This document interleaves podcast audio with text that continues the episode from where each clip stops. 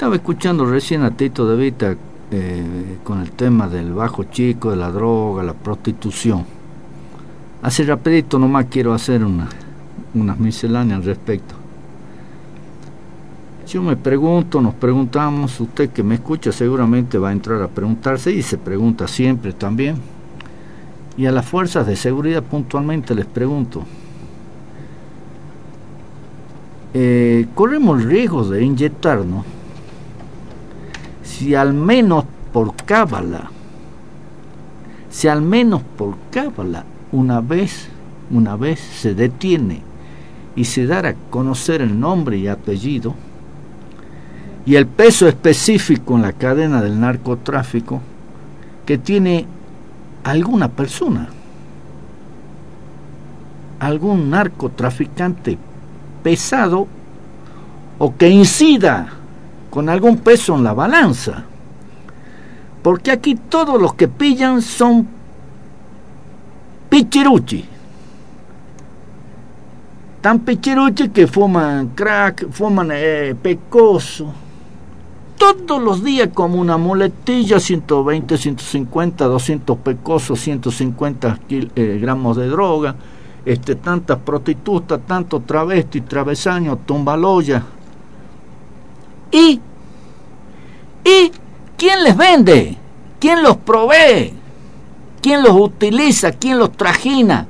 ¿Quiénes son los que están envenenando la sociedad? A nuestros hijos, a nuestros nietos. ¿Quiénes son? ¿Alguna vez, muchachos, por cábala? Una ¿Sabe por qué? Porque no sé si a usted le está pasando lo que me pasa a mí. Abro los diarios, el diario chiquito y el diario grande, el tribuno así. Abro todos los días como una muletilla. Eh, compra en tienda San Juan. Ya, ya sabemos que siempre saca propaganda y, bueno, uno va si quiere, si no quiere, según lo que necesite de esa tienda o de otra que hacen publicidad. Todos los días, 120, 150 pecosos, tanto en el bajo chico. Esto es como el cuento del gallo pelado, que empieza y no termina nunca. ¿Usted sabe cómo el cuento del gallo pelado? Bueno, otro día se lo voy a contar, porque es largo el cuento del gallo pelado.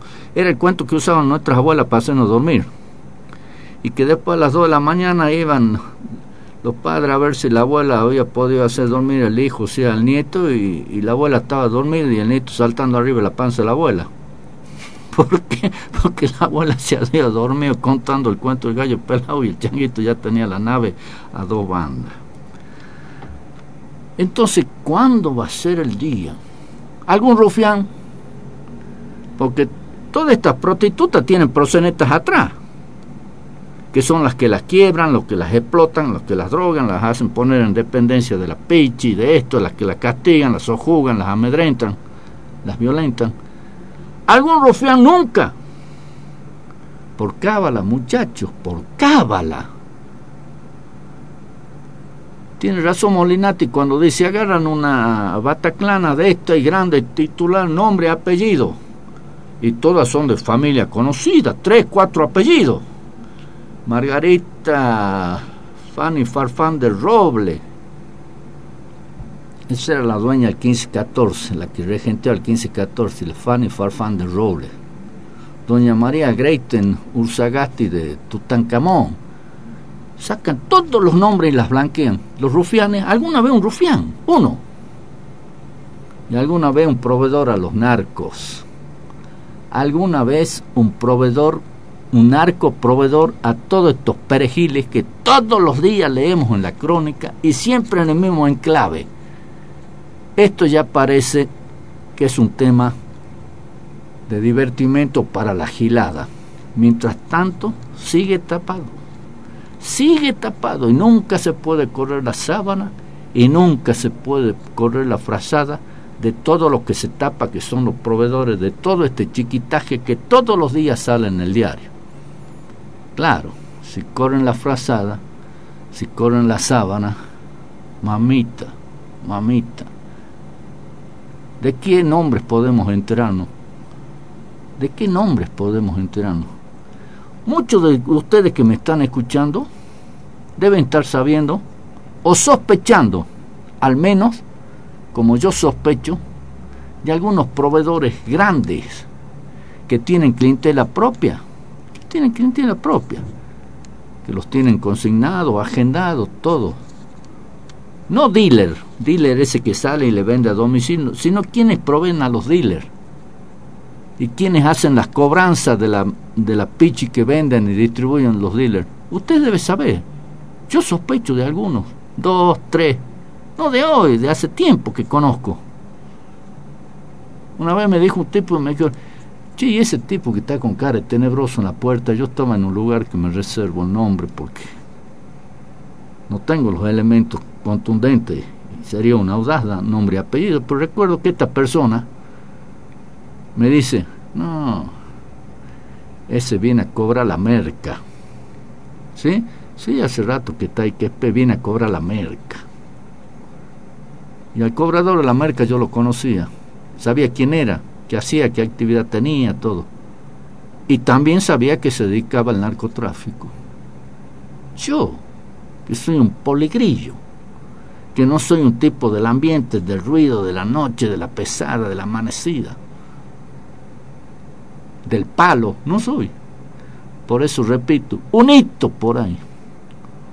Un rufián, esos que tienen cuatro, cinco, seis, siete, ocho mujeres explotándola. Un proveedor a los dealers, a los distribuidores de pecoso, de crack, de cocaína estirada, todo esto. Un hito, muchacho, por cábala alguna vez. ¿Cómo es posible que venga la DEA el departamento, eh, eh, el, organismo que se dedica al control del narcotráfico y todo esto de los Estados Unidos, que no sé si lucha contra el narcotráfico, no sé, porque el narcotráfico aumenta. Y la DEA aumenta su personal, no sé. Se les va de la mano, se les escapa, es superior a ellos. Pero ¿cómo es posible que venga la DEA a decirnos que hay causas sonadas, casos sonados de 140, 120, 60, 150 kilos. Recién escuchaba aquí en estos micrófonos 108 kilos en Morillo la semana pasada. Y, y, discúlpeme, esto no es joda, esto es muy grave. Y es tan grave y más grave de lo que podemos estimar porque no enteramos del 5% de lo que acontece. ¿Mm? no más del 5, el 10% de lo que acontece, porque por cada 5 kilos que se pillan de narcótico, y pasan 95, 90 kilos. Por cada, de 100 kilos que se trafica, 5 se pueden pillar, 10 kilos, esa es la estimación, lo demás pasa. ¿Y dónde va? ¿Cómo es? y son los que alimentan a todo este perrerío que leemos todos los días en los diarios, tantos kilos, tantos kilos, bla, bla, bla, bla, y por cábala, muchacho, alguna vez uno más o menos. Y cuando nos enteramos de un pesado, pesado, pesado, es porque ha habido cobro de, de factura, ha habido ajuste de cuentas entre las mafias y los apoyos logísticos de determinado cartel o cártel de la mafia, resuelve ajusticiar, cobrar y sacar de circulación a un capa, a un grande. Y grandes titulares, pero es una vez cada cinco, una vez cada diez años, pero no para terminar con la droga, no para evitar el tráfico, sino para quedarse con el territorio, con el terreno que tiene ese narco. Esta es la verdad verdadera, valga la redundancia. Como diría alguien, es la verdad verdadera. Y así pasa cuando sucede. ¿Mm? Me han dicho que esta mañana vino Molinati aquí que anuncia que esta tarde se reintegra el micrófono. Me alegro, Molinati, que estés bien. Pregunté si seguías amarillo, porque cuando te fui a visitar el otro día estabas amarillo, con la piel amarilla, parece que habías tenido una pancreatitis, que evidentemente veo que ha sido leve. Me, dijeron, me dijeron, no, no, no se lo notaba amarillo. Me dijo una de las chicas que estaba aquí que lo vio, dice, estaba así blanco, se lo veía blanco. Ah, bueno, digo, entonces este se pasa todos los colores. El otro día lo vi, estaba amarillo en el hospital. Viene aquí, estaba el cutis blanco. Pero Molinati, vos también por cábala, alguna vez ponete colorado. No hay nada que te ponga colorado, Molly. Es un chiste. Me alegro que estés bien y que te reintegres a estos micrófonos. El otro día te fui a visitar y pasé una jornada, fui con Tito de Vita a verte. Todavía me sigue cargando Tito de Vita. ¿Por qué? Porque pasé una linda jornada y salí muy contento. Bueno, primero porque te vi que estabas bien. Y después, porque era mucha la gente que vi como en holgorio por verme. Mira que ir a ponerse contento en la sala de un hospital, un holgorio una señora se acuerda de mí, Bella. Ay, la cara sí, el nombre no. Ay, qué clase de político. Soy mal político, no me acuerdo los nombres. Pero la cara sí me acuerdo de vos. ¿Y de dónde? Decime, vos no vivías o vivís en la calle Carlos Gardel, no al lado en la Jorge Manrique, exactamente, yo estuve comiendo empanada en tu casa, así, así, así, asado al living, exactamente, Villamayor. Quiero invitarlo a comer empanada. Otra señora, Villamayor, ¿qué tal? ¿Cómo le va? Por favor, ¿por qué no me acompaña? En la pieza del auto internado, mi hermano quiere verlo, quiere saludarlo. El señor que estaba al lado de Molinati, que espero que esté bien, que se haya ido ya o que se esté por ir de alta. También qué gusto verlo, Villamayor, y escucharlo. De escucharme ahí, de chancear, de hablar, de, de conversar con Molinati. Un señor con toda la indumentaria de los muchachos que trabajan en el hospital, con las guayaberas, con su uniforme, con su cosa, dice, ¿qué anda haciendo Villamayor? ¿Qué necesita? Lo han atendido bien, muy bien. Y aprovecho la oportunidad para destacar lo que noto la atención, la disposición y la preocupación que tiene el hospital por las cosas que le son inherentes, o sea, el tratar a los pacientes la limpieza.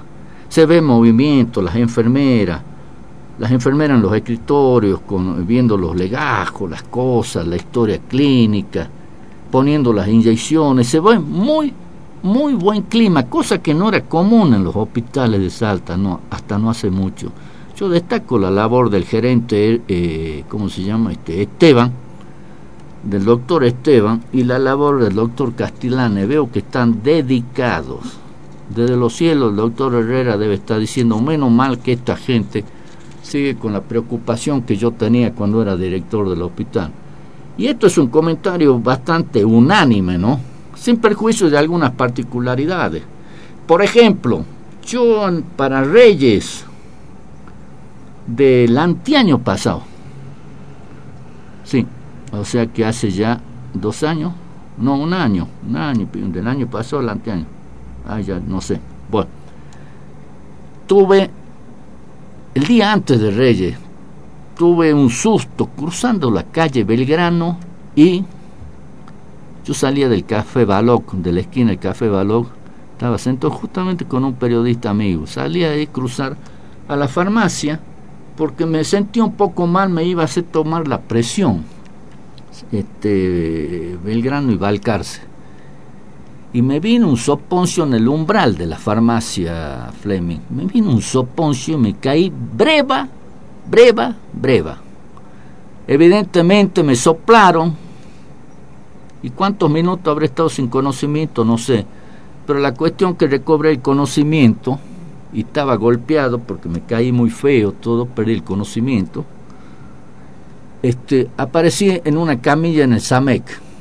Bueno, con toda premura, me llevaron a la sala de, guardia del Hospital San Bernardo. Enseguida ya estaba adentro atendiéndome electrocardiograma, centellograma, este, ¿cómo se llama? El de la cabeza, este, bueno, este, el de corazón, este, a ver el tenor del azúcar, a ver si soy diabético, si subió, si bajó el azúcar, no el precio, sino el tenor de azúcar en sangre, todo esto, ¿no?